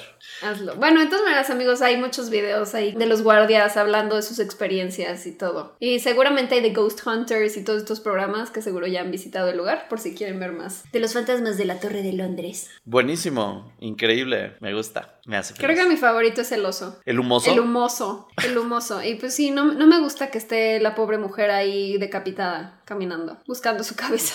Pero la trae, sí la trae en el brazo, ¿no? Bajo el brazo. Pues no mm, sabemos, a lo mejor no la trae, a lo mejor la está buscando. O A, lo mejor es la cabeza de alguien más. Y está buscando su par, como Ajá. jugando memoria de esta no es mía, de quién es esta. Oigan, encontré esta cabeza, ¿de quién es? ¿Qué pedo? Ah, pero ni siquiera puede decirlo porque no tiene boca. Ay, no. O sea, seguro está gritando como de que, ah, y la gente es como de que, ay, no. A lo mejor nada más como que te la, te la da. Así de, ten, Qué ten. difícil. Pero entonces si te la das no la puedes ver porque no tienes cabeza tampoco. O sea, está, está muy complicado y muy complejo eso de que el juego de las cabezas. Es como intercambio de tazos, Sí, de pero, estampitas de panini. pero sin ver. Sí. O sea, ¿cómo- sí, o sea, no sabes de, en vez de decir, ay, de estampita, me falta este futbolista, no sabes, la intercambias a ciegas. Bueno, no, pero si alguien trae tu cabeza lo puedes decir. No, pero ¿cómo le dices? No te escucha. Está muy difícil. Nunca quisiese ser un fantasma decapitado. Yo tampoco. Porque encontrar mi cabeza está difícil. En general, ser un torso o así, no, no, no está padre. yo quiero estar completo. Yo también. Perfecto. Oye, Estamos eh, completos. ñaña, Rita time. No estuvo tan largo, entonces yo siento que sí fue el espacio que usé en mi peda de un- Sí. una copa de vino. Sí, sí, sí. Mira, voy a leer esta. Dice, ñañarita con amor desde Chile. Esta, no hay drama con mi nombre, pueden decirlo. Ah, es de Javier Marchante. Hola, Pau y Gerudito. Les mando un saludo desde Chile y un agradecimiento por pedazo de podcast que se mandan. Soy fan desde que lo descubrí. Esta es una historia de mi infancia que me involucra indirectamente. Yo viví en México con mi familia casi toda mi vida. Somos chilenos, pero nos fuimos por trabajo de mi papá. La historia comienza cuando yo tenía entre 1 y 2 años de edad. Mi madre cuenta que en la casa que vivíamos no se sentía particularmente tranquila. Cuenta que sentía que la miraban particularmente desde una claraboya que había en las escaleras que conducían desde el primer al segundo piso. Mi madre sentía esto cada vez más frecuente, particularmente en aquellos momentos en los que se encontraba sola en casa conmigo. Una noche que mi papá se encontraba en una cena de trabajo, escuchó claramente el sonido de las puertas correderas o corredizas del closet deslizarse y golpear al topar con su final. Si han tenido closets de este tipo, saben a qué sonido me refiero. Ella se sacó de onda por un segundo. Acto seguido se paniqueó, pues se dio cuenta que el sonido era del closet de su cuarto, misma habitación en la que yo dormía en mi cuna. Mi madre, sin pensarlo, subió corriendo solo para encontrarme plácidamente dormido en mi cuna y el segundo piso completamente vacío. Trató de ubicar a mi padre y tras explicarle lo sucedido, mi papá le dijo que se acostara y no viera tanta televisión. Qué valió madre Qué mala onda. Ya deja de ver esas cosas de terror. Deja de escuchar ñañaras. Los días pasaron hasta que en otra ocasión que mi madre se encontraba sola en casa viendo televisión en la sala de primer piso, juró escuchar el sonido de todas las sillas de la cocina arrastrarse por el piso. Corrió a la cocina, pero para su sorpresa las seis sillas se encontraban completamente en orden. Pobre de tu mamá, porque siento que has de pensar, me estoy volviendo loca, ¿no? no más allá de fantasmas, Sí. piensas, estoy enloqueciendo. Güey, es como la película El hombre invisible. Sí, totalmente. A lo mejor había un hombre invisible. A lo mejor. Mi mamá se siguió sintiendo perseguida, pero nada pasó por un par de semanas. No obstante, mi papá no le creía nada y pensaba que eran delirios propios de la mudanza, tener miedo de estar en una casa vieja en otro país, etc. Un día que nos encontrábamos los tres en mi casa, mis padres viendo televisión abajo y yo durmiendo en mi cuna del segundo piso, mi madre se sentía particularmente cansada. Me cuenta que era extraño, sentía el cuerpo cortado, pensé no estar resfriada o haber tenido actividad física extenuante. Le comentó a mi padre que se iba a acostar, a lo que él respondió que subiría cuando terminase de ver el documental que estaba viendo. Mi madre subió y se recostó mirando hacia la cuna y dando su espalda hacia la puerta. Después de un rato yo me despierto y me levanto en la cuna. Me afirmó de la baranda, me afirmó de la baranda mirando hacia la puerta. Tranquilo, mi mamá cuenta que se escuchó el piso de madera crujir bajo los pies de mi papá que acaba de entrar al cuarto. O sea, escuchó pisadas, básicamente. Siente como mi papá se sienta en la cama y luego como que deja caer su peso completo en la cama. Acto seguido, mi papá rodea con su brazo a mi mamá. Ella lo siente respirar en su cuello, a lo que ella Ah. responde, ¡ay, qué rico! Te viniste a acostar rápido. A la par que se daba vuelta en la cama. No había nadie. Chon, chon, chon. y el fantasma, ay, qué rico. Sí, y el, sí, el llegué. fantasma cuchareador. El fantasma cuchareador rico. Güey, pero está. Bueno, ahorita te digo mi teoría. Después de esto cuenta mi madre que rompí en llanto y ella intentó comprender en silencio qué es lo que había pasado por unos segundos. Entonces gritó por mi papá quien subió corriendo. Mi madre le contó entre llantos la experiencia y decía que yo lo había visto, ya que según ella mi mirada se fijó en aquello cuyo peso hacía sonar el piso de madera al entrar. Mi papá le creyó. Fue entonces que días después contactó con la dueña de la casa, quien le comentó que su papá, quien mandó a construir la casa hace muchos años, había muerto hace unos cuantos meses ahí. Mi mamá trajo un sacerdote y limpiaron la casa, pero mi mamá tras preguntarle al sacerdote si podía decir algo a lo que estuviera en la casa, le dijo, Señor, yo estoy arrendando su casa y vengo de muy lejos. Le prometo que voy a cuidar de su casa y la voy a querer mucho porque quiero ver a mi hijo crecer feliz aquí. Nunca pasó nada más en la casa, solo que siempre me sentí observado al subir las escaleras desde la claraboya y mi madre también. Esa es mi historia, ñaños, y perdonen lo largo. Espero que se les haya fruncido el ano. Ay. Un poco, sí hubo un poco de un, po- un poco de fruncimiento. Un abrazo suculento con agarrón de potito para Gerudito. Ay, me, Ay, me- agarrón de potito y todo. Muy bien, chileno. Cuéntame tu teoría. Em, es que estaba pensando, ¿qué tal que siempre pensamos que son fantasmas, que son poltergeists y que mueven cosas? Y si son hombres invisibles, ¿qué tal que existe una secta de hombres invisibles que van por ahí moviendo cosas? Y cuchareando gente. Acostándose en camas ajenas, cuchareando gente. Yo sí- Nunca lo había pensado. Siento que si yo fuera un fantasma o un hombre invisible, en ambos casos, sí haría eso, sí cucharearía a la gente, porque necesitamos más amor en esta tierra. Entonces sí, como de que si viera a alguien muy molesto y así, llegaría y lo abrazaría. Pero no en una forma de que te sientas que se te subió el muerto, sino cariño, ¿sabes? Lindo, así. ah, ah, ah, y ya. Pero este hasta le respiró encima, o sea, eso no fue bonito. Estaba medio pervertido ese fantasma. Sí, estaba sucio el, el sí. señor cons- que construyó la casa era medio sucio, la neta. O sea, ya no era un cuchareo, ya le dio un arrimón. Sí, a- rimón de metro, ya sabes. Sí, güey, hay una diferencia entre el cuchareo y el arrimón. Y hay una fina línea que no debe cruzarse, a menos de que haya consentimiento. Pero mira, qué, buen, qué bueno que sí, que aprendió su lección y cuando fue el sacerdote y limpiaron ya no volvió a hacer nada. Aprendió. Aprendió, bien. Pero sí, qué mala onda del señor que estaba ahí cuchareando esposas ajenas. ¿Cuál es tu ñañarita preparada para el día de hoy? Pues mira, me voy a ir con la primera que nos llegó hace poquito. sea, la más Em, reciente. Y pues dice, creo que sí se puede decir el nombre porque dice, hola Pau Gerudito, soy Alejandra Maday de Oaxaca, espero que estén leyendo mi historia. Bueno, empiezo con mi historia. Esto sucedió cuando tenía aproximadamente cuando tenía entre 7 años, así que teletransportándose al 2012. En ese año Paola fue a Lollapalooza. ¡Güey! ¡Es tu tarea! ¡Sa, reina! ¡Sa! ¡Eso, mamona! Ella supo qué pedo. La amo. Paola fue a Lollapalooza y Jeru subió su primera foto a Instagram. Y sí, los estaba estoqueando, sorry. Güey, tu primera foto fue en 2012 y yo ya estaba en Lollapalooza. Yo ya estaba con todo en Instagram. Pues tú ya tenías 300 años. Sí, tú eras un bebé apenas. Pero has ido dos veces a Lollapalooza, ¿no? Sí. Una conmigo y una yo sin mí. pensando, sí, dos, ajá. Fu- Fue la primera vez la que fuiste. Mi primera Lollapalooza, pero entonces tú todavía no tenías Instagram. Al parecer lo acaba de abrir. Bueno, pues yo sí, sí, yo no tenía tanto tiempo. Sí. Sí. Qué interesante. Em, mientras tanto, en los cines se estrena Crepúsculo Amanecer, Los Juegos del Hambre, Valiente, Siniestro, etc. Y de los chismes más grandes estuvo el divorcio de Jenny Rivera con Esteban Loaiza. Y ese mismo año arrestaron a Lindsay Lohan por golpear a una mujer en un club nocturno. ¿Cómo se llama esta mujer? Candra Maday. Alejandra Maday, te amo muchísimo. Gracias por hacer tu investigación, gracias por hacer tu tarea y darnos el formato ñañaras. El- es como el APA, ya sabes, el formato APA, pero versión ñañaras. Gracias por eso. Muchas gracias, lo hiciste muy bien. Mejor que yo, que yo apenas llevo dos episodios haciéndolo.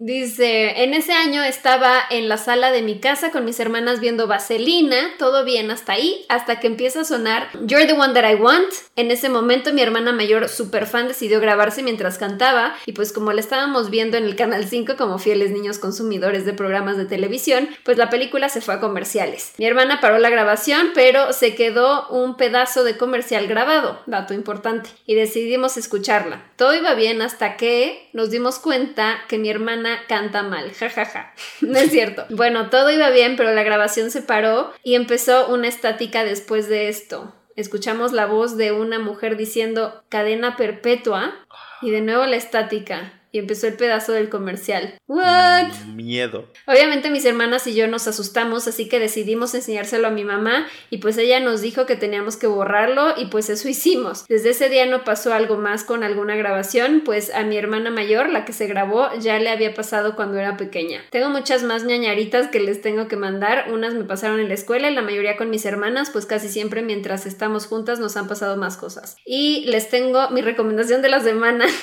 es el caso de Silvia Likens, el cual es mi caso favorito y me encantaría que hablaran de él. Ay, no sé cuál es, ¿tú sabes cuál es? A ver, Silvia Likens, lo apuntamos, como de que no. Sí, apúntatelo. Esto es para Paula. Respuesta para que te aprendas la tabla del 9. Solo tienes que saber que, que en las unidades se le resta 1 y en las decenas se suma 1. 9 por 1, 9. 9 por 2, 18. Y así le sigues.